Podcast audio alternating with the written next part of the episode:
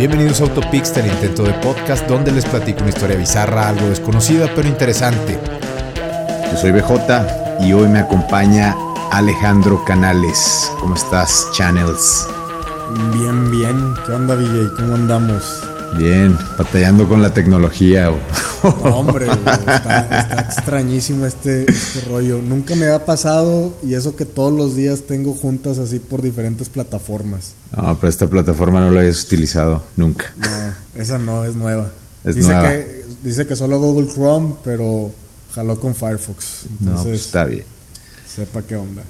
Quién sabe, nosotros, yo, yo la verdad no, no, no sé quién, quién hace esta plataforma, pero pues bueno, vamos a darle. Eh, ¿Estás listo para el viaje del día de hoy? ¿Qué nos vas a platicar hoy? Pues mira, preparé un viaje que tiene que ver con cohetes. Pero antes de empezar con el viaje, tengo unas novedades del episodio del trenazo del puente Moreno. En, el, en el episodio, para los que lo escucharon, este, ahí dije que si alguien conocía a Juan Rocha, que había sido el que había manejado el tren y que tuvo el accidente y que luego desapareció, eh, si alguien sabía algo de él o si estaba vivo. Y pues resulta que el día de ayer me contactó una persona, que le voy a dar los créditos, se llama Mario Obregón, muchas gracias a Mario Obregón, que resulta que es familiar de este maquinista del accidente. Pues me, me contó ahí el desenlace de la historia, el señor falleció hace poco tiempo en Saltillo, incluso este, durante todo el tiempo antes de, después del accidente, pues, tuvo problemas de depresión, este, estuvo, sí estuvo en la cárcel por 15 años, salió por buen comportamiento, tuvo nueve hijos, murió hace ocho años aproximadamente, y algo ahí interesante de la historia pues, es que la familia estuvo amenazada por el gobierno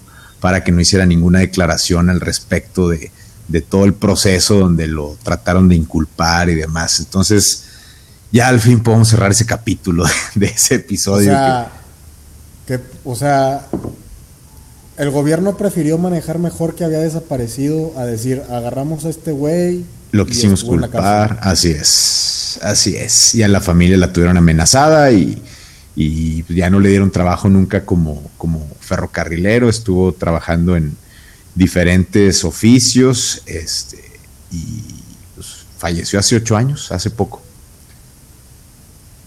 ¿Cómo es? Qué, raro, ¿no? Sí, sí, sí, súper raro que alguien que escuchó el, podcast así como que, oye, yo soy pariente de este güey y, quiero decirles el desenlace de la historia.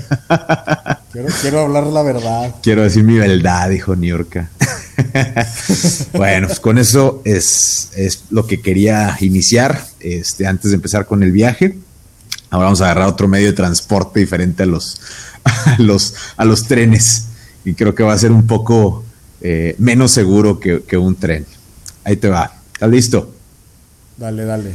Ahí va. En 1913, el matrimonio conformado por Ruth Virginia Whiteside y Marvel H. Parsons se mudaron de Massachusetts a California. Fruto de esa relación, el 2 de octubre de 1914, en el Good Samaritan Hospital, nació el pequeño Marvel Whitehouse, Whiteside Parsons. ¿Has escuchado hablar de él? No, no, la verdad, ni idea. Como era tocayo de su papá, su familia comenzó a llamarlo Jack para 1915, después de que la madre de Jack descubriera que su esposo le era infiel, le solicitó el divorcio. O sea, apenas tenía un año el pequeño Jack y ya se divorciaron sus papás. El papá se regresó a Massachusetts y le fue prohibido tener cualquier contacto con el pequeño Jack. Así que Marvel, ya tiempo después, se unió al ejército, se volvió a casar y tuvo otro hijo de nombre Charles, al que solamente una vez en la vida pudo conocer a Jack Parsons, que es de quien les voy a platicar el día de hoy. ¿Has escuchado de Marvel o Jack Parsons? Fíjate que trato de que se me venga a la mente, pero creo que no. No, muy poca gente ha escuchado de él. De hecho, hoy vas a, vas a la, historia es como una, como una película de ciencia ficción, todo lo que, todo lo que vivió este güey. ahí va. Ruth, la madre. Yo tengo un amigo así que también ha vivido una película de ciencia ficción. Ah, sí, sí, lo conozco. De hecho, eh, muy seguido está ahí, contigo. Sí, es, es, este residente del podcast. tiene, tiene, tiene su historia así como de, novela. Y, un cargo público muy importante. Sí, aparte es alcalde. Un saludo para el alcalde. Entonces, regresando a la historia de Jack, la, mamá conservó Ruth, de nombre Ruth, conservó el apellido del ex esposo y comenzó a llamar a su hijo ahora John. Entonces ya tiene tres nombres. Originalmente se llama Marvel, luego la familia le empezó a decir Jack y la mamá le empezó a decir John ahora. Aunque la mayoría de las personas durante toda la vida lo conocerían como Jack. Los padres de Ruth se mudaron a California para estar con ella y con el pequeño Jack. Ellos eran una familia de clase A, que Ruth no se preocuparía por el dinero ni por tener que trabajar. Ellos tuvieron una mansión muy grande en California con sirvientes, limosinas, choferes, todas las comodidades que podían tener en, en esa época. La infancia de Jack fue muy solitaria, no tenía muchos amigos y sus pasatiempos era la lectura, sobre todo leía ciencia ficción y mitología, como la mayoría de los niños hacen. A los 12 años le hacían bullying, sus compañeros de la escuela se burlaban de él porque era de cierta forma amanerado por ser de, clase alta, eso dice su, un poquito su biografía. Tenía la costumbre de que, ahí sí, sus, sus, abuelos sí se la mamaron. Lo llevaban a la escuela en una limusina y eso era lo principal por lo que le hacían bullying. Entonces, Imagínate, llegas a, la primaria en limusina. A, la primaria, güey, así ya. y una primaria de barrio, Sí, sí, o sea, sí, una, primaria de, número y llegas en tu limusina. Tu limusina, así tirando chopo y pues lógico, todos te van a querer madrear. chofer y te abre la puerta y, y todos te van a querer madrear cinco minutos después. Entonces, en esa época hizo un amigo, que el cual sería su amigo de toda la vida, Edward Foreman. Este güey era de, de una familia pobre, pero lo defendió de unos bullies y además compartía el alto interés en la ciencia ficción y sobre todo en los cohetes que aparecen.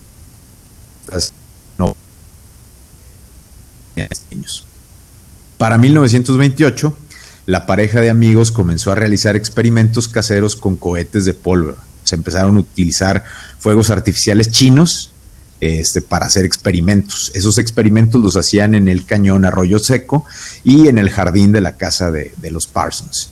Dejaban el terreno todo lleno de cráteres debido a las explosiones y cada vez comenzaban a utilizar elementos más complejos para sus experimentos, como papel aluminio, pegamento, etcétera, para incrementar la estabilidad del combustible.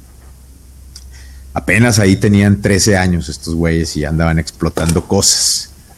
Son, como la caricatura de Phileas and Ferb. Ándale, así haciendo sus experimentos. Durante esa misma época, el pequeño Jack comenzó a interesarse por el ocultismo y decidió realizar un ritual destinado a evocar un demonio en su, en su dormitorio, como cualquier niño normal. Bueno, eso creo yo. Sí, sí. O sea, eso lo haces a los más o menos como a los 14. A los 14 años tienes que evocar un demonio. Tu primer ritual. Sí, hacer tu primer ritual. De hecho, te venden así el de como el de química, mi alegría. Haz tu ritual. Evoca un demonio de juguetes, mi alegría. Oye, juguetes, mi alegría debería de patrocinarnos. Ya van varias veces que lo mencionamos. Entonces, debería de. Mira, si Juguetes Mi Alegría fuera el dueño de la patente de la Ouija, les iría mejor. Sí, de seguro. Estoy seguro de eso. Sería, sería... Que venga ahí con el kit de ocultismo de... Tus velas, tu, tu, sangrecita en un frasco, tu pentagrama y un todo. Chivo. Unos, un, chivito. En, en 1929, Jack fue expulsado de un internado privado donde estudiaba porque explotó los inodoros con un experimento con explosivos. La riqueza de la familia Parsons fue víctima de la Gran Depresión como la mayoría de los americanos y tuvieron que cambiarse de, su estilo de vida a una casa más pequeña, en una colonia más modesta y en 1931 fallece el abuelo de Jack, quien era la figura paterna que, hasta ese entonces tenía el pequeño Jack. Su madre entonces tendría que comenzar a trabajar, cosa que nunca había hecho y empezó a trabajar como secretaria. Jack Continuó estudiando, pero debido a las dificultades financieras de la familia, comenzó a trabajar los fines de semana y durante las vacaciones escolares en un lugar que se llamaba Hercules Powder Company, que se dedicaban nada más y nada menos que a la venta de pólvora y explosivos. Ahí aprendió más sobre los explosivos y su posible uso para la propulsión de cohetes.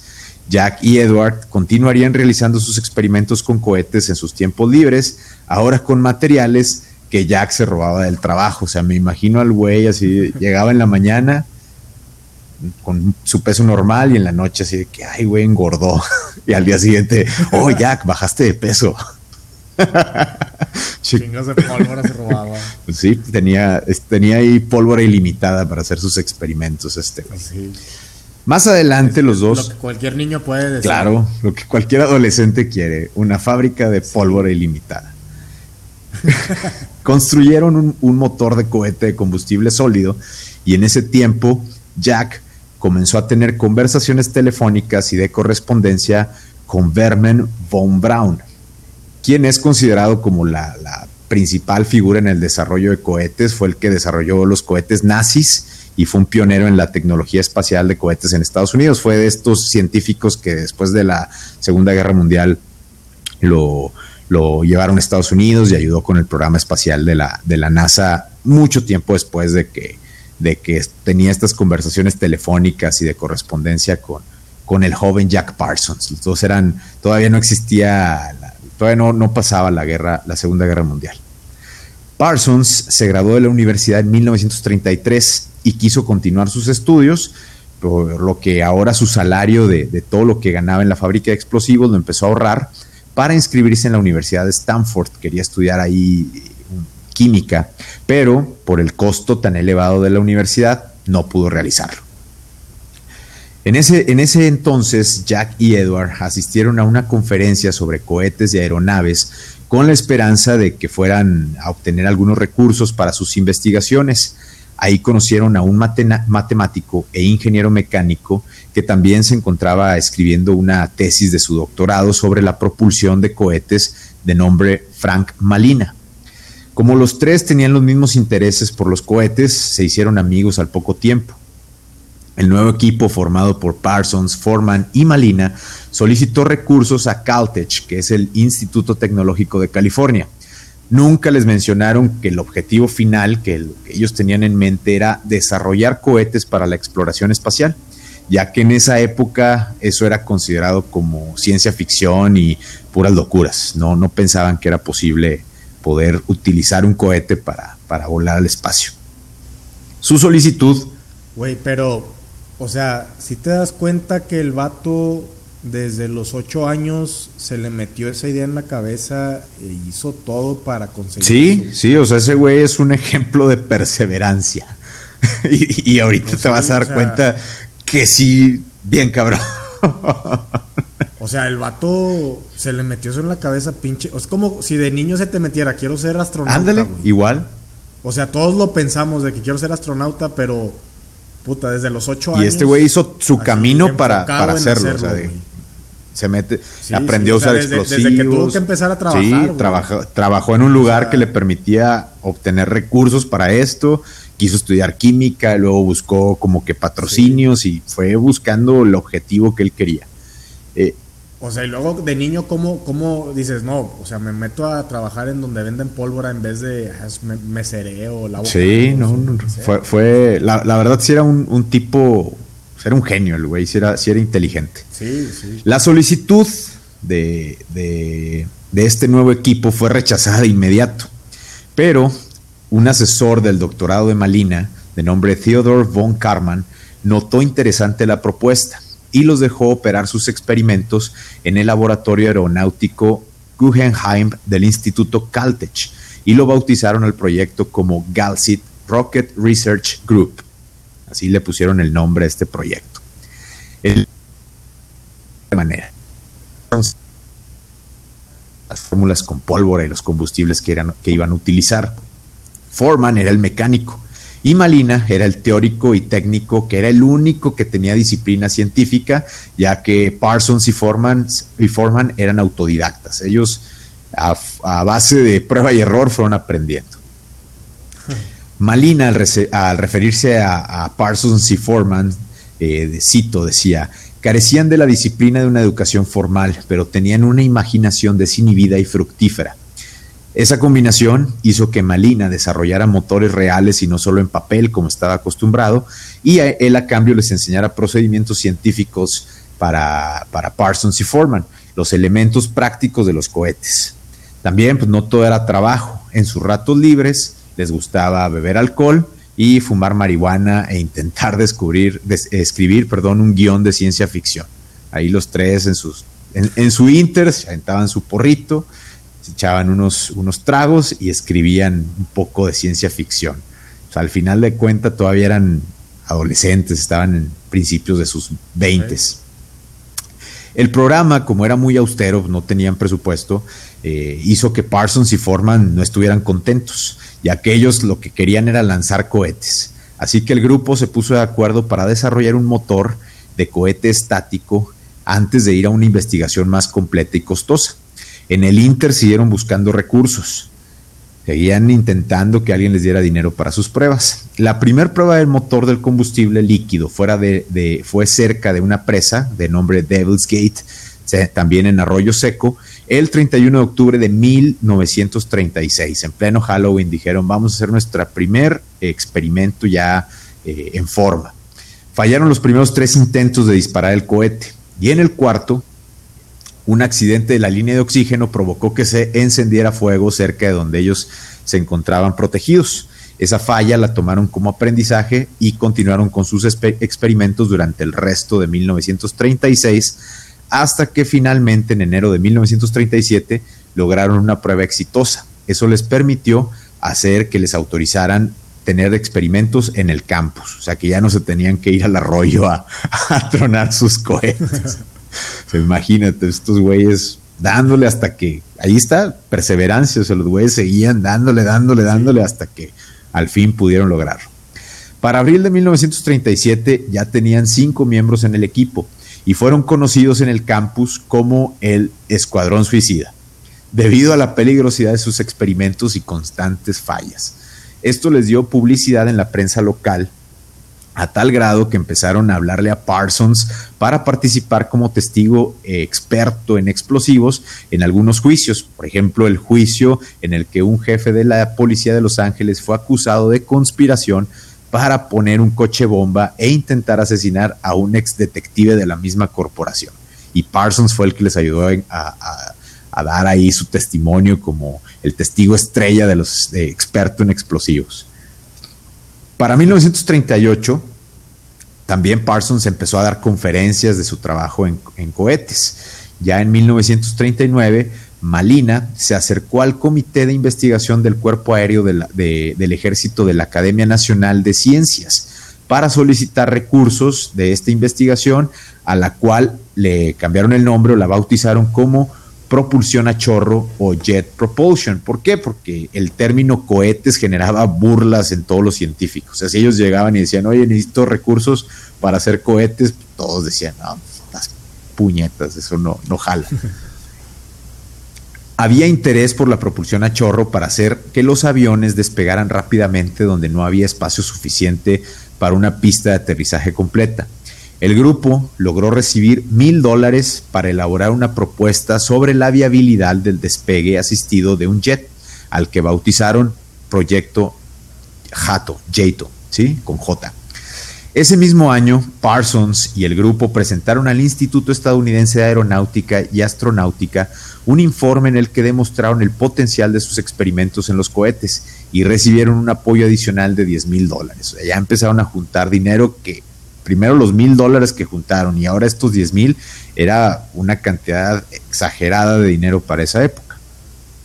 Pero ese dinero, una cuarta parte de ese dinero, lo utilizaron para pagar los daños en los edificios de Caltech, porque hacían su desmadre, todo explotaba y, los cohetes iban por sin ningún lado, vidrios, vidrios rotos y todo. Pero aún así lograron conseguir otros 22 mil dólares y en 1940 se convirtieron en el proyecto número uno de Galsit, de, de, esas, de, esa, de, esa universidad, de ese instituto, perdón. A pesar de que de, esto, todos los demás científicos que estaban ahí no soportaban el ruido que hacían y los constantes accidentes que también tenían, así que los, los obligaron a que se fueran de nuevo a Arroyo Seco a continuar sus experimentos. Ahí rentaron una especie de bodega que había cerca que no tenía ventilación y establecieron sus oficinas administrativas. En ese mismo lugar fundaron el Laboratorio de Propulsión a Chorro o JPL por sus siglas en inglés. Este JPL todavía existe y es parte de la NASA. eso era algo que te iba a preguntar, que la NASA nació... sí, estos güeyes son antes de la NASA. Sí, la NASA nació como en los 50. Sí, sí, sí. Y, este proyecto, el, laboratorio JPL, que todavía existe, es parte de, la NASA y se integró de inmediato. La, NASA lo absorbió. Ese mismo año, Parsons y Foreman fueron parte, fueron la, perdón, la historia de la portada de agosto de la revista Mecánica Popular, esa revista que, no sé si todavía existe, pero que había, que ponían ahí como que avances tecnológicos, en la que hablaban de la... ¿Todavía existe? sí, sí, todavía, yo sí sé y todavía no la he visto, pero... Sí, muy, muy famosa. Sí, sí, ahorita ya, ya la pides digital y todo. Como todo. Entonces, ahí en el artículo ellos hablaban de la posibilidad de que los cohetes pudieran ascender por encima de la atmósfera de la Tierra e incluso llegar a la Luna. O sea, ellos visionarios, cabrones. Ya en ese tiempo tenían más de 20 personas trabajando en el proyecto Jato y el FBI comenzó a involucrarse en el proyecto restringiendo la participación de extranjeros y extremistas políticos en el mismo, porque empezaba a desatarse los conflictos bélicos Segunda Guerra Mundial. Tienen tecnologías imagínate si hay un comunista o algún este extranjero que se pueda robar esos conocimientos y pues metieron mano y cortaron y hubo, hubo gente ahí que tuvo que salir, entre ellos un chino, este, un asiático, como que bien racista. Era el que hacía los cálculos. De hecho, sí, era un matemático. cliché. ¿A poco hay otra cosa? si eres chino, eres matemático por naturaleza. Oye, y no hay, no hay así, no, ellos no, no tuvieron contacto con Einstein. No, no, no. No, no les tocó. Tuvieron contacto con, con, otras personas más interesantes que ahorita vas a ver. El objetivo del grupo ahora era encontrar un reemplazo para los motores de cohete de pólvora negra las frecuentes explosiones de los experimentos que estuvieron haciendo dañaron los aviones militares que les asignaron. Después de 26 mezclas diferentes de combustible, el 21 de agosto de 1941 lograron con éxito reducir la distancia de despegue en un 30% con un combustible al que llamaron Galsit 27, porque era la prueba número 27. Y el gobierno les aumentó el presupuesto en 125 mil dólares con, apoyo, como apoyo adicional. En enero, que era un montón de dinero para esa época. En enero de 1942. Sí, pues en esa época, en esa época literal comprabas una casa con 7 mil dólares. Sí, sí, sí. De hecho, la, la, más o menos estos 125 mil dólares es casi un, era equivalente a casi un millón de dólares de ahorita, que, en un proyecto científico en esa época pues era imposible que se lo dieran. Y más de algo así tan, tan ciencia ficción como lo veía.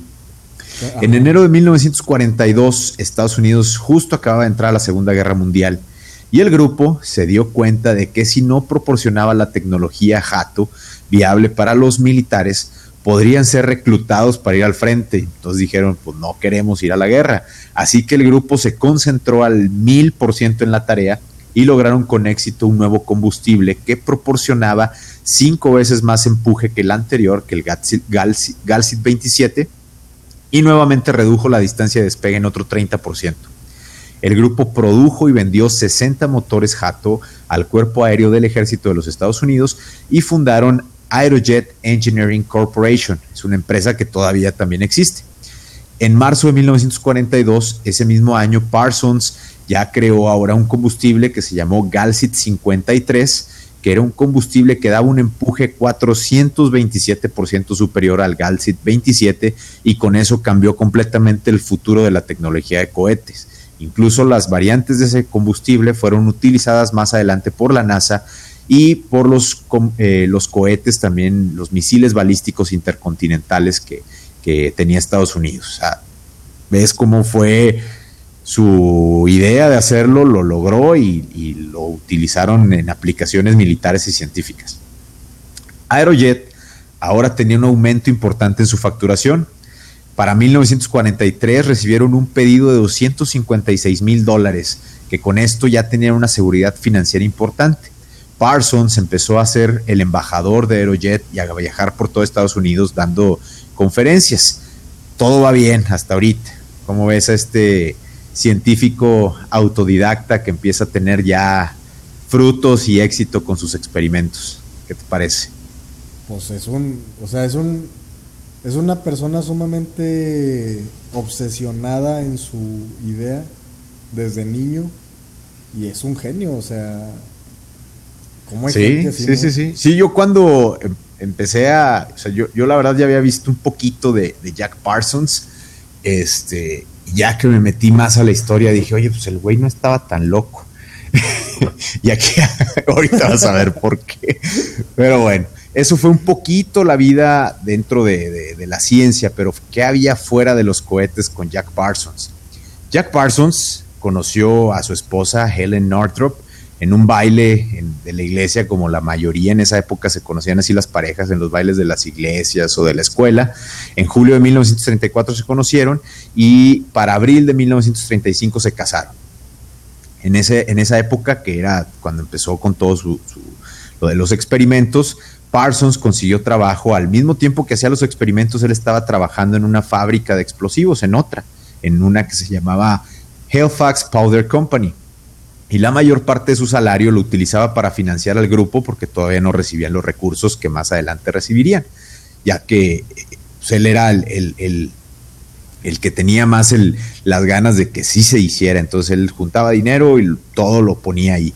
Además se puso a fabricar lo que cualquier emprendedor haría en su casa, en su sano juicio, fabricar nitroglicerina en la cochera de su casa para vender.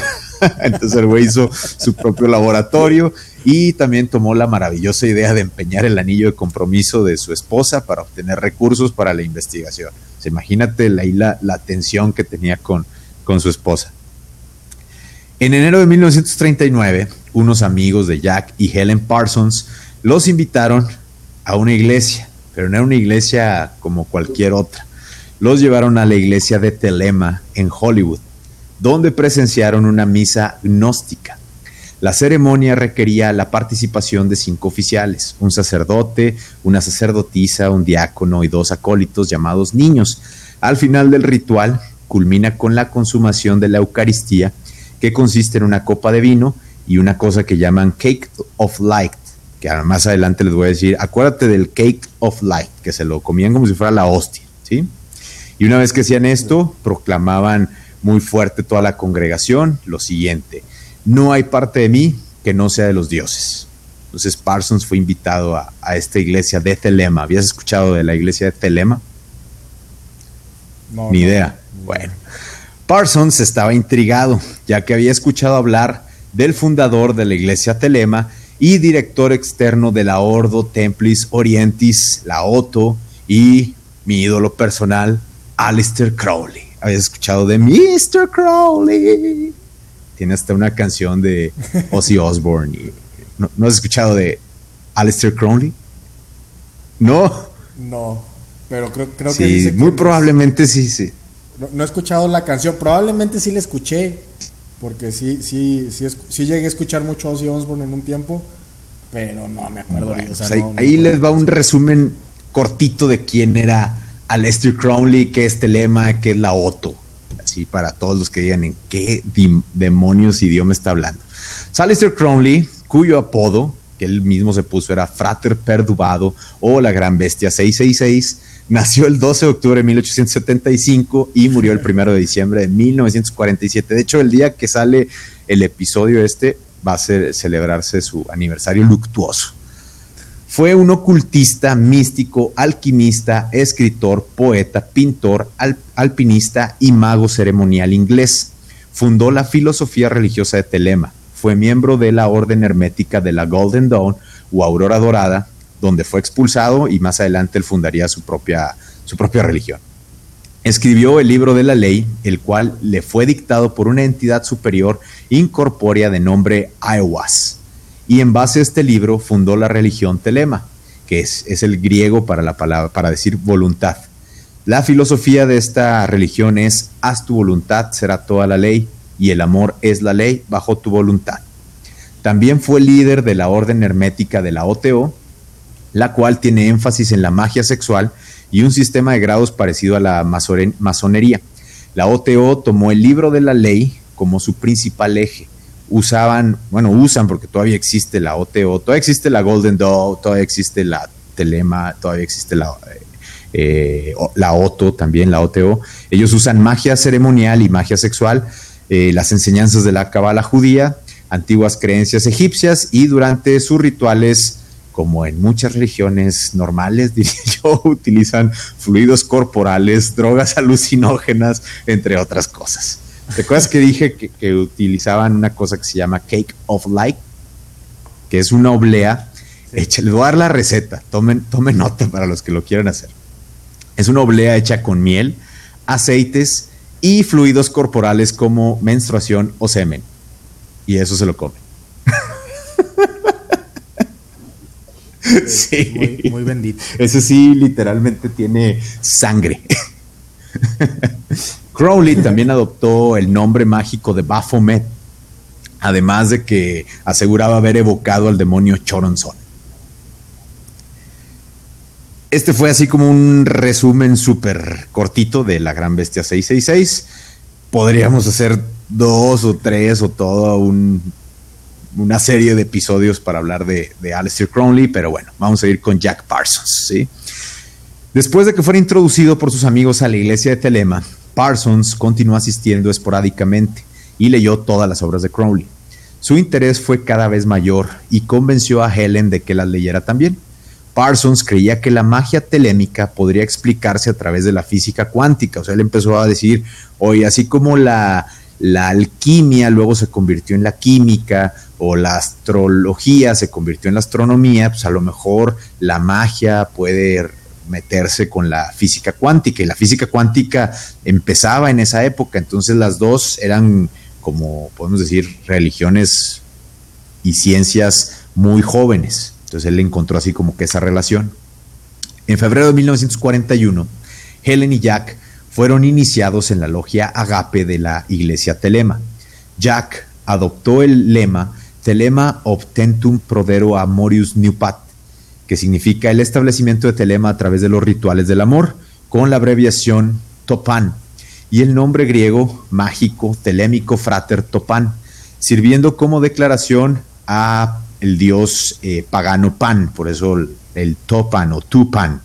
Eh, en, todo esto de Telema y, la OTO, eh, ven mucho el paganismo de estos eh, dioses antiguos como Pan, que luego lo representan también como Baphomet y cosas así.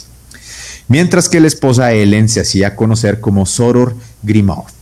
Hasta ahorita dices, ah, pues, normal, ¿verdad? Lo que todos hacemos los fines de semana, meternos a una religión donde hay magia. pan con semen y menstruación. ¿Qué hiciste el fin de semana? Nada, pues comí un pan ahí que sabía raro. Sabía raro. Olía raro.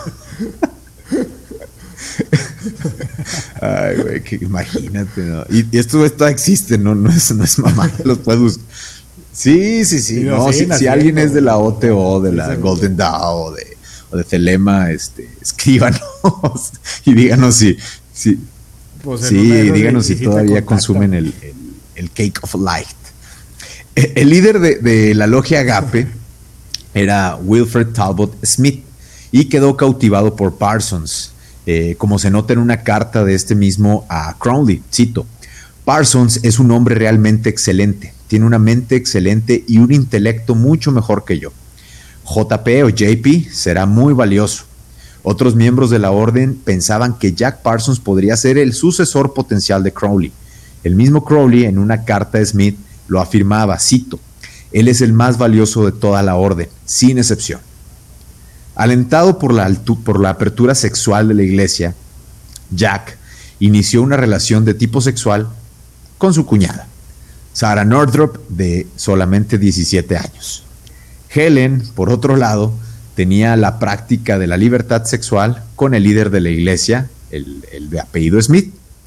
Los cuatro continuaron siendo amigos y junto con varios telemitas más se mudaron a una nueva mansión para vivir todos en una comunidad, felices, contentos y entre todos pagaban la renta que era de 100 dólares al mes. Todo esto está pasando mientras él de día es científico de cohetes y de noche era todo un ocultista.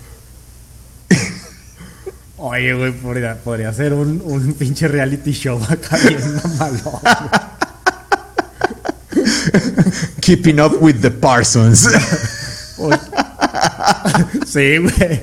Algo así tipo sí. One, güey. Y, y, y, todavía no se pone cabrona la historia. Apenas vamos así como que a la mitad.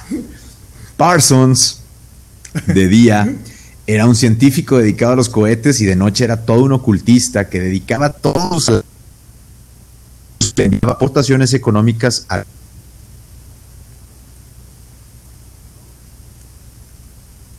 en persona. Eh, durante toda la vida estuvo mandando, estuvo por correspondencia y, por cartas con Crowley, pero nunca estuvieron en, en, persona. Esta doble vida comenzó a traerle problemas en Aerojet y en su vida profesional, ya que llegaba todo crudo, desvelado. Aparte de la magia sexual, también utilizaban alucinógenos para hacer sus, eh, sus rituales, entonces pues llegaba todo hecho pedazos. Y los colegas estaban hartos de que constantemente los invitara a unirse a Telema. Eh, al único que pudo convencer fue a su mejor amigo, a Foreman, al amigo de toda la vida, el cual aceptó unirse hasta que en una ocasión él, comentó que quedó, y su familia también más adelante, que quedó completamente perturbado después de un incidente provocado por un ritual. Nunca dijeron qué fue lo que vio, qué pasó en el ritual, pero ya de ahí ya no quiso estar en Telema y quedó con, con secuelas. Los colegas ya no solo veían a Parsons como un científico loco que antes de cada lanzamiento recitaba el poema de Crowley, el himno a Pan. O sea, imagínate, va a ser la, el, conteo antes del conteo de 5, 4, 3, el güey se ponía a decir, mira, ahí te va un fragmentito. Eh, Estremecete con el muelle deseo de luz, oh hombre, oh tu hombre, ven corriendo desde la noche de pan, y oh pan, y oh pan, y oh pan, ven a través del mar, desde Sicilia y Arcadia. el güey diciendo esto mientras tanto los científicos, el güey haciendo así sus, sus, como un rito para que eh, los cohetes despegaran.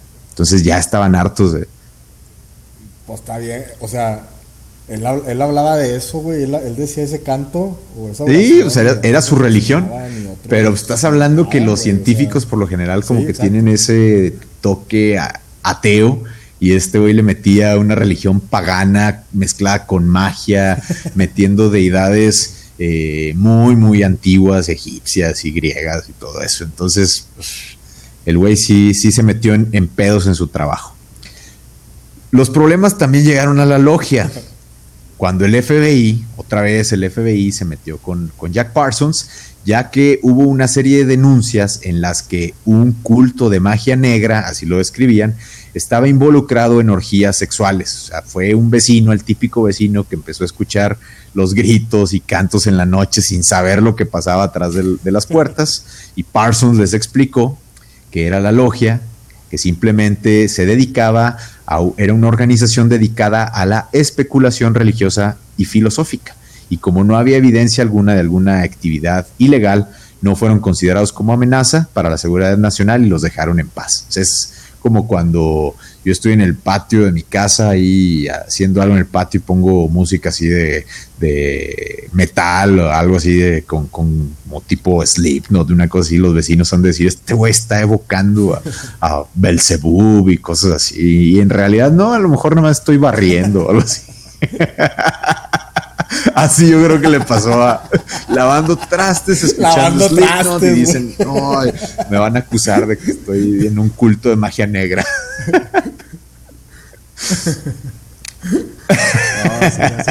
Hasta te ven feo los vecinos y, en realidad no, estaba lavando trastes, estaba, haciendo un pastel. sí, no. Tejiendo. ¿Qué pasó después? Pues Smith, el líder de la logia, renunció, se retiró con Helen y con su recién nacido hijo, que embarazó a Helen, que era todavía esposa de Jack, y se fueron a vivir juntos y pues Jack Parsons eh, lo seguía apoyando, él seguía platicando con ellos y fue nombrado el jefe temporal de la logia. O sea, como cualquier familia normal. No, imagínate, está cabrón eso. En 1943, hasta en las mejores familias. Hasta en las mejores está, familias. Está, sí está interesante, así como dices, para un reality. Ya me imagino, no En 1943, Aerojet recibiría un apoyo del gobierno de 3 millones de dólares para desarrollar armas basadas en sus cohetes de propulsión a chorro. Y en 1944 se negoció la venta de Aerojet del 51% de las acciones a General Tire Rubber Company, con una condición, la única condición era que Parsons y Foreman fueran retirados de la compañía por considerar sus actividades ocultas como de mala reputación. O sea, yo fundo la empresa, otro cabrón viene y me la compra con la Para que yo no pueda tomar decisiones, porque eres... No tomar decisiones y la condición es... Así es, por, por ocultistas. Que la crearon la empresa. Parsons y Foreman fueron convencidos de vender sus acciones y con el dinero Parsons compró la casa donde vivía junto con todos los miembros de la iglesia y comenzaron, le cambió el nombre a The Parsonage, le puso acá nombre fresón a la casa, The Parsonage. Parsons empezó a rentar las habitaciones de The Parsonage a gente que no necesariamente era de la iglesia, los no telemitas. Anunciaba la renta en los, en los avisos clasificados especificando que solamente bohemios, artistas, músicos, ateos, anarquistas o cualquier otro tipo de exótico podía solicitar una habitación. Es aquí cuando, ándale un Airbnb para bizarro. sí. sí. Le pones ahí en los filtros de que, que satánicos, satanistas, asesinos en serie, cosas así. es aquí cuando entra un nuevo personaje a esta historia de Jack Parsons, alguien de que hablamos muy profundamente en el episodio 2 de este intento de podcast y de hecho ahí mencioné a Jack Parsons, el escritor de ciencia ficción, que lo pongan así subrayado, escritor de ciencia ficción y ex marín de los Estados Unidos y más tarde fundador de la dienética y la cienciología, el asqueroso L. Ron Hubbard. Se nota que me caga. sí, bueno, pobre vato. Ron se mudó a The Parsonage y él y Parsons se hicieron súper amigos, súper compas, demasiado diría yo. Ahorita te vas a dar cuenta que eran mucho más que amigos. Güey, te lo juro que cuando dijiste que en sus tiempos libres se dedicaban a pistear y a fumar, dije, ah, y escribir historias de ciencia ficción, dije, este vato, el del cienciólogo. Ahí está, ahí se hicieron compas. O sea, lo dijiste, dije. Sí, en el, en el episodio 2 ahí mencioné cuando cuando Hobart llegó a la casa de Parsons y luego lo que pasó en el, en, que les voy a contar un poquito más a detalle, pero sí que el lado de Parsons, porque la vez pasada les, les conté la versión de, de L. Ron Hobart. Parsons le escribiría a Crowley refiriéndose a Ron Hobart de la siguiente manera, cito, aunque no tiene entrenamiento formal en magia, tiene una extraordinaria cantidad de experiencia y entendimiento en el campo de algunas de sus experiencias deduzco que está en contacto directo con alguna inteligencia superior, posiblemente su ángel guardián. Es, una es la persona más telémica que he conocido y está completamente de acuerdo con nuestros principios. Parsons, en todas las cartas que escribió con, que se mandaba con Crowley, a Crowley lo llamaba mi padre amado y él firmaba como tu hijo John, o sea, con, como que después de que falleció su abuelo, cuando él era muy niño, ya no tuvo una figura paterna, empezó a ver a Crowley como, como esa figura paterna que no, paterna, me escuché muy mamón, paterna que no tuvo.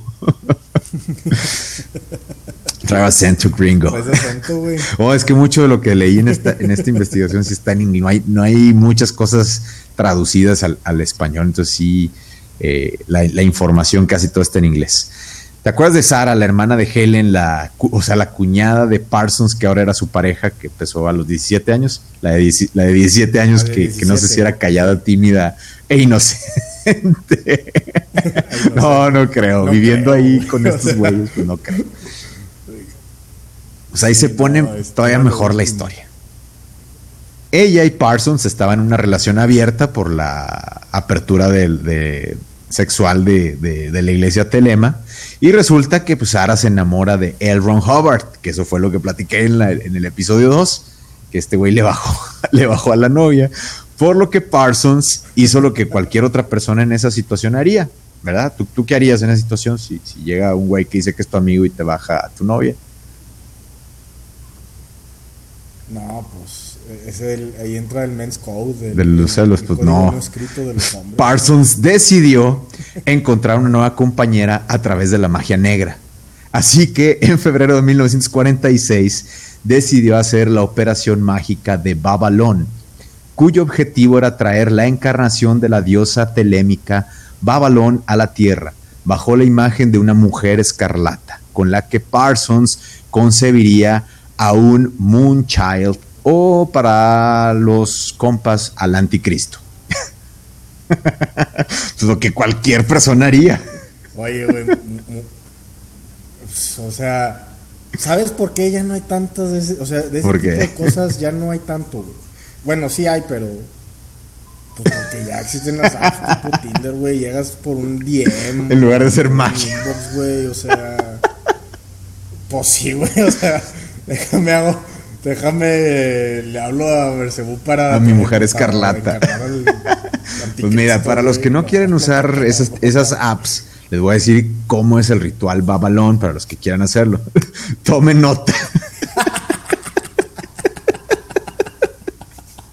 Aprende magia con Villa. es una mezcla entre magia enoquiana y magia caos. El ritual lo llevaban a cabo en el desierto de Mojave, en el que Parsons acompañaba toda la ceremonia con el segundo concierto para violín de Sergei Prokofiev. Utilizaba un sigilo con símbolos en unas tablas mágicas mientras agitaba su varita mágica sobre ellas, y al referirme varita mágica me refiero a que se masturbaba sobre ellas.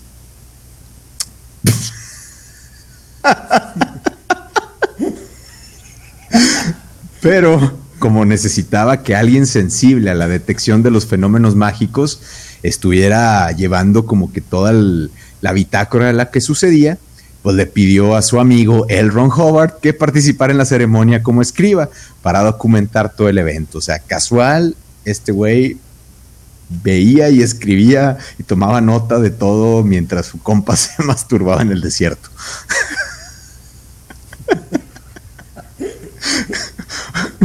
Como cual como cualquier martes, como cualquier de alguien normal,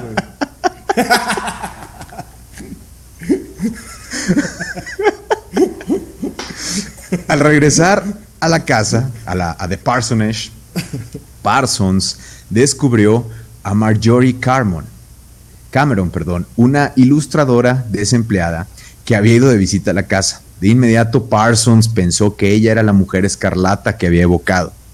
Y para marzo de ese mismo año, Parsons y Marjorie comenzaron a realizar magia sexual juntos, mientras L. Ron Howard seguía de escriba. Seguían haciendo su este, escribiendo todo lo que pasaba. Seguía escribiendo el vato. Porque pretendían fecundar mágicamente a su niño mágico a través de la concepción inmaculada.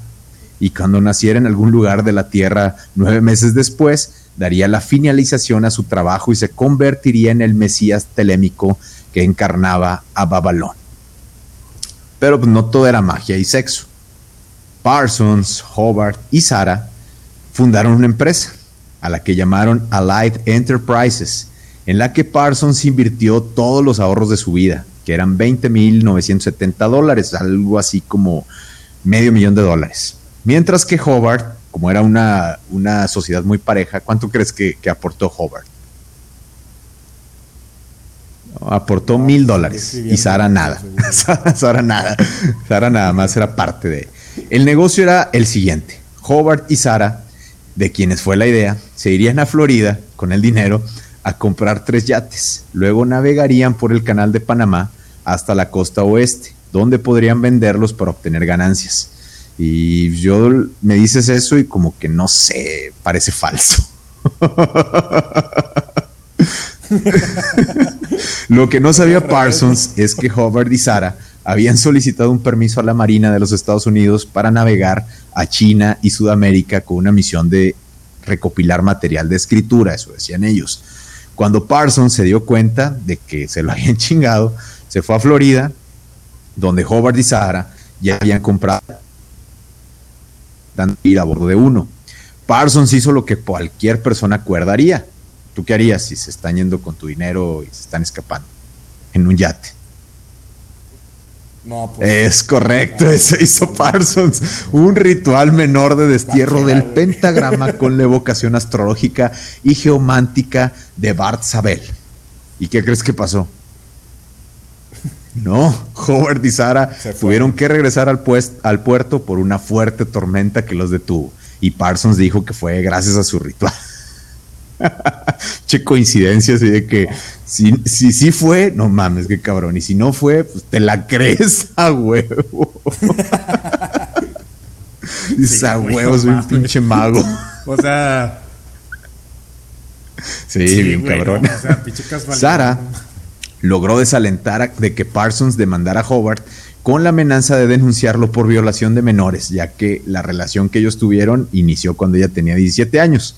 Le integraron a Parsons 2.900 dólares y Howard se casó más adelante en bigamia con Sara porque Howard se había casado con su primera esposa, Margaret Grove, y más tarde fundaría su jalada de la dienética y la cienciología. El 19 de octubre de 1946, Parsons se casó con Cameron y la instruyó en el ocultismo y el esoterismo. Parsons continuó trabajando en el desarrollo de cohetes y continuó manteniendo correspondencia con Crowley hasta la muerte de este último en 1947. Con el surgimiento de la Guerra Fría, el FBI le retiró a Parsons las autorizaciones para trabajar con cohetes, debido a su relación y participación con la iglesia de Telema. Parsons comenzó a trabajar como mecánico de automóviles, despachador de gasolina y volvió a contrabandear nitroglicerina, lo que pues, cualquier emprendedor haría. La relación entre Cameron y Parsons comenzó a ir mal, por lo que se separaron temporalmente y ella se mudó a San Miguel de Allende, aquí a México. Mientras que Parsons, ya sin esposa, sin amigos, sin carrera científica, hizo lo que cualquier persona haría, se puso a hacer rituales de magia, pero ahora con prostitutas. Su primera esposa se fue con el con Smith, que era el, anterior líder, y tuvieron un hijo. Sí. Tuvieron un hijo. Ah.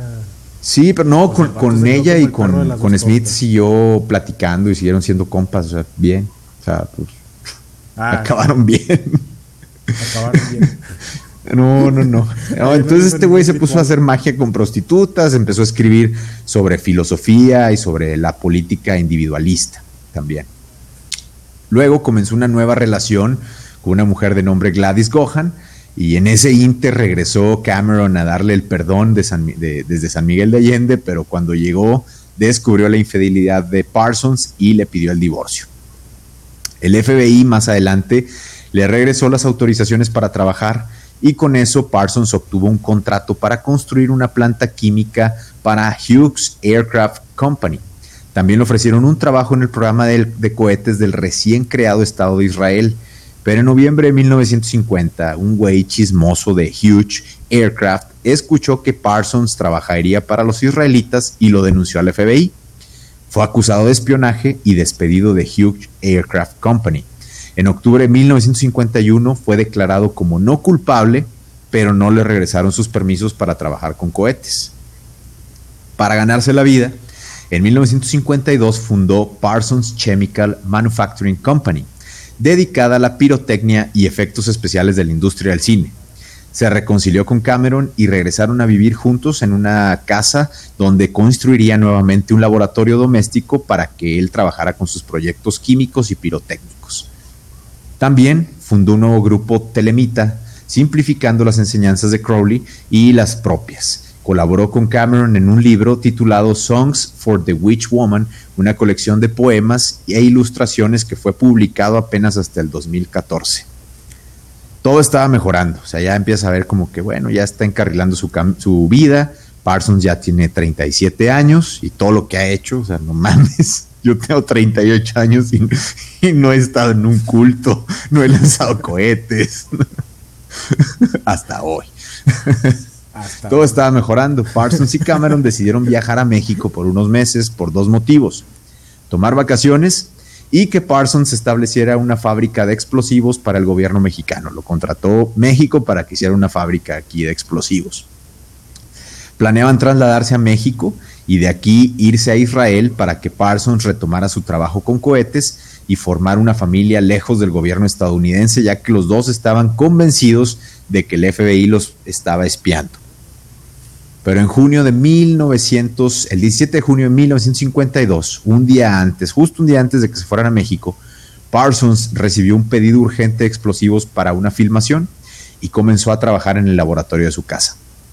Ese día, una explosión destruyó la parte inferior del edificio, durante la cual Parsons sufrió heridas mortales que le amputaron el brazo derecho, le rompieron ambas piernas y el brazo izquierdo, así como que también le abrieron un agujero en el lado derecho de la cara.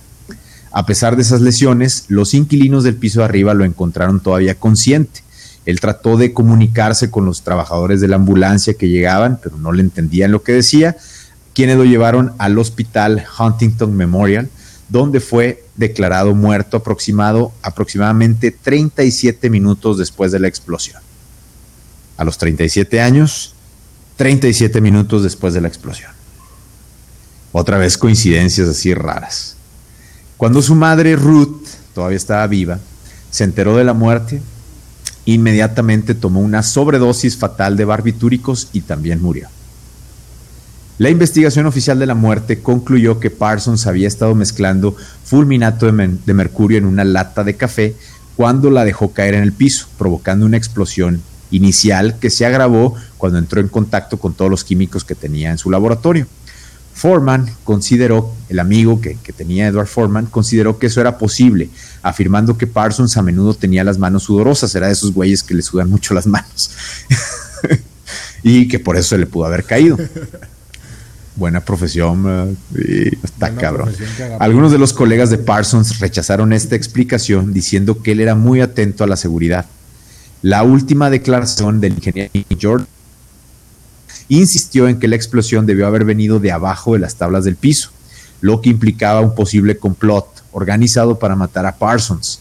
Se aceptó que las inconsistencias eran incongruencias pero describieron que la forma de que Parsons había almacenado sus productos químicos como negligencia criminal y se señaló que Parsons había sido previamente investigado por la policía por almacenar productos químicos ilegalmente en su casa. También se encontró una jeringa llena de morfina en la escena, lo que sugiere que Parsons estaba narcotizado.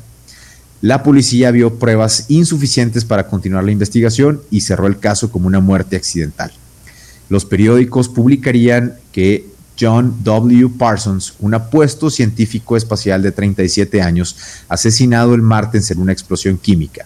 Fue uno de los fundadores de un extraño semiculto religioso que floreció aquí hace ya unos 10 años. Viejos informes policiales mostraban a un ex científico de Caltech como un hombre que llevó una doble existencia, un experto en explosivos con los pies en la tierra, que incursionó en la nigromancia intelectual algunas personas como Smith, el que se quedó con su primera esposa, sugirieron que la muerte de Parsons había sido un suicidio, afirmando que había sufrido depresión durante algún tiempo. Otros teorizaron que la explosión fue un asesinato planeado por Howard Hughes en respuesta al presunto robo de documentos de la empresa Howard Aircraft Company por parte de Parsons, que fue de la que la despidieron por, por supuesto, espionaje. Cameron se, convenció de que Parsons había sido asesinado. La, segunda esposa siempre dijo que había sido asesinado. Se llevó a cabo el servicio de oración privado para Parsons en una funeraria donde el cuerpo fue incinerado y las cenizas fueron esparcidas en el desierto de Mojave. antes de quemar la mayoría de sus posesiones. Eh, y más tarde también se intentó hacer una proyección astral para comunicarse con él, la esposa. intentó. La iglesia telémica también celebró un servicio conmemorativo con ahí en esa en en ese evento lo, dirigió Smith y asistieron Helen, su ex esposa, y Sara, su exnovia, que luego se fue con L. Ron Howard. Y en esa ceremonia tuvieron una misa agnóstica donde también comieron Cake of Light. Jack Parsons murió a los 37 años de edad. Fue bien reconocido por la comunidad esotérica, pero no así por un reconocimiento científico. En 1958, el JPL, el laboratorio que fundó Jack, se integró a la recién formada Administración Nacional de Aeronáutica y del Espacio, la NASA, que siempre estuvo avergonzada de contarlo entre los pioneros de la ingeniería espacial. Y por ahí de 1972 empezaron a aceptar un poquito su, su aportación.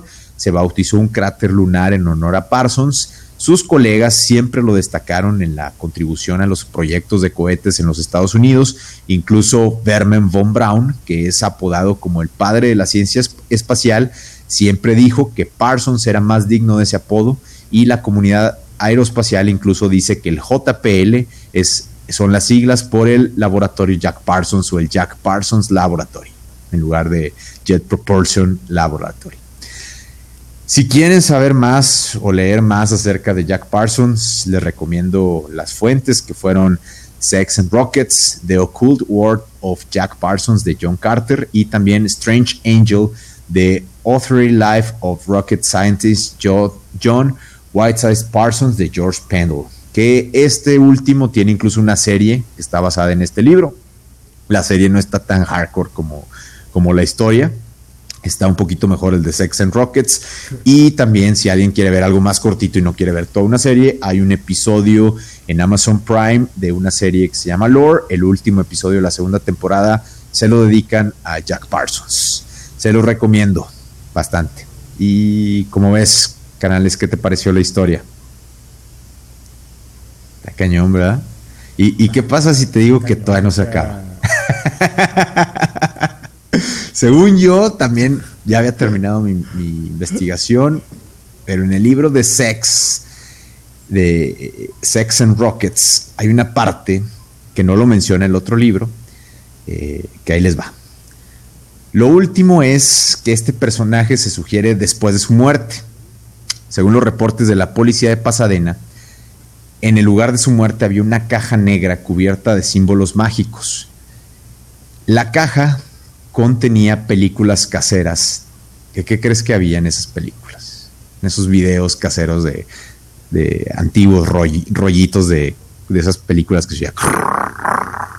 ¿Qué crees que había ahí? A huevo. No, algo más hardcore. Estaba Parsons y su madre teniendo sexo. Pero no solo ellos. También eran acompañados por un perro grande. Y ahora sí, con eso terminamos el episodio del día de hoy. Un episodio donde hay cohetes, magia, eh, fraudes, cienciología, eh, FBI, incesto, sofilia, fluidos corporales que se los comen en forma de galletas. Un martes. Cualquier fin de semana. Un martes. y te pasa todo eso. ¿Cómo ves el episodio, canales? ¿Qué tal? ¿Qué te pareció la historia del día de hoy? No, está muy, muy. Está muy interesante. De Jack Parsons, la verdad, o sea, es bien desconocido Jack Parsons. Muy poca gente lo, lo, lo menciona. Hay pocas referencias en la, en la cultura pop. Digo, está esas, esas series, episodio, los libros que hay. Este, pero no hay tanto como de otros personajes que, que, también aportaron a la, a la, ciencia, pero este tenía esta dualidad de mezclar ciencia con ocultismo, que muchas veces dices pues, no van de la mano. Eh, pero pues ahí es donde yo me puse a pensar y dije, bueno, pues si la alquimia fue lo que dio el origen a la química y la alquimia era parte de la magia y luego la astrología, que también es parte de la magia, la, dio el origen a la astronomía, ¿por qué no pensar en que este güey sí quería hacer eso? Que, que la magia enoquiana y magia caos que estuvo practicando y magia sexual tuviera relación con la física cuántica que también estaba empezando. Este, la verdad, o sea, el, güey hizo aportaciones muy buenas para la, ciencia. Gracias a él llegó el hombre a la luna, se pudo hacer la, pudo ganar Estados Unidos a la Unión Soviética en la, en la conquista del espacio. Y le da pena a, la NASA mencionarlo. Sí les da vergüenza. O sea, la neta, o sea, es un ingeniero a nivel. Y el güey no era, o sea, o sea y, se hizo solo, o sea, él, era autodidacta. Que, que, eso está más cabrón, o sea, no, no, no tenía un doctorado ni. Y en esa época que la información, en esa época no había Google, no había Google, no había YouTube que pusiera. sí, o sea, no, pues tú en un, en un celular escuchas una plática. Sí, o sea, si alguien escucha el episodio y le pone, a ver, voy a poner Jack Parsons, les va a salir chingos de información de Jack Parsons. Le pueden ver, pueden comprar los libros, están en Amazon, no están caros, lo pueden descargar en Kindle, están muy, muy baratos y están muy, muy fáciles y platicados así como en, estilo novela biográfica. Este, Está, muy, muy buena la historia de, Jack Parsons. Yo, desde que hice el episodio de la cienciología, dije, voy a hacer un episodio de Jack Parsons.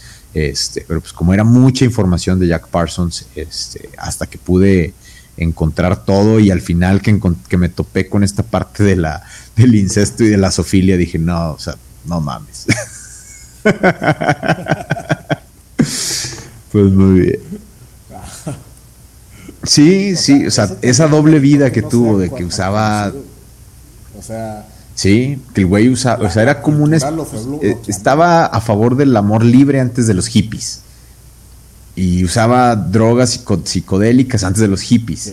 Este, hacía su, religión así extraña antes de los swamis y todos esos que se pusieron también de moda en Estados Unidos por ahí de los setentas, gurús y todos esos que sacaban también religiones de, de eh, como orientales todo antes de, la década de los 60 y toda la revolución hippie que, que, hizo también una aportación importante en los Estados Unidos. Pero este sí, güey, fue muy, muy adelantado a su época, sí fue un pionero en, muchas cosas y, un visionario que tenía, pues, como todo, o sea, tenía su lado bueno y su lado oscuro, este, y, yo creo que es más famoso por el lado oscuro, o sea, la verdad los científicos pues, no le hacen tanto caso por el lado de, por ese lado de, sus rituales y eh, en, el en, la serie esta de, de Lore ahí hacen una escena donde lanzan el cohete y él se pone ahí a hacer como un pentagrama y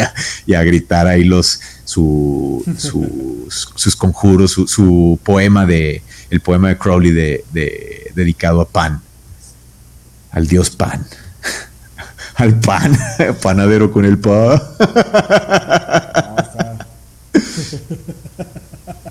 Sí. O sea, a lo mejor era, era la reencarnación de Jack Parsons. Muy bien, canales. Pues muchísimas gracias por, por acompañarnos. Gracias. Pues, gracias a todos los que nos escuchan. Suscríbanse a nuestro intento de podcast Síganos en, redes sociales, en todos lados. Estamos como Autopixta en Facebook, YouTube, Spotify. Eh, en, Apple Podcast. Si hay algún telemita, algún miembro de la OTO, de la Golden Dawn, y quiere decirme que todo lo que dije está mal, escríbanos, díganos. Este, la verdad, eh, son órdenes herméticas. Eso que, sé es de, gente que ha estado en, esos lugares y, también que está documentado que Cronley sí, sí liberó mucha información y existen los libros de Crowley. De hecho, yo tengo el libro de la ley, el libro de las mentiras, eh, diario de un amigo, eh, Die of, de, un amigo drogado, y no me acuerdo cuál otro tengo de Crowley. Sí, tengo como cuatro o cinco libros de Crowley este, que están interesantes. pues muy bien, entonces, muchas gracias, canales. ¿Algo que quieras decir a nuestra audiencia? Pues nada, que mucho éxito en tu intento Eh, soy un gran fan. Gracias, Canales.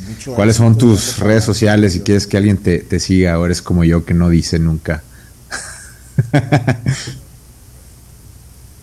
Pues. Para eso es, ¿no? Para eso ver memes.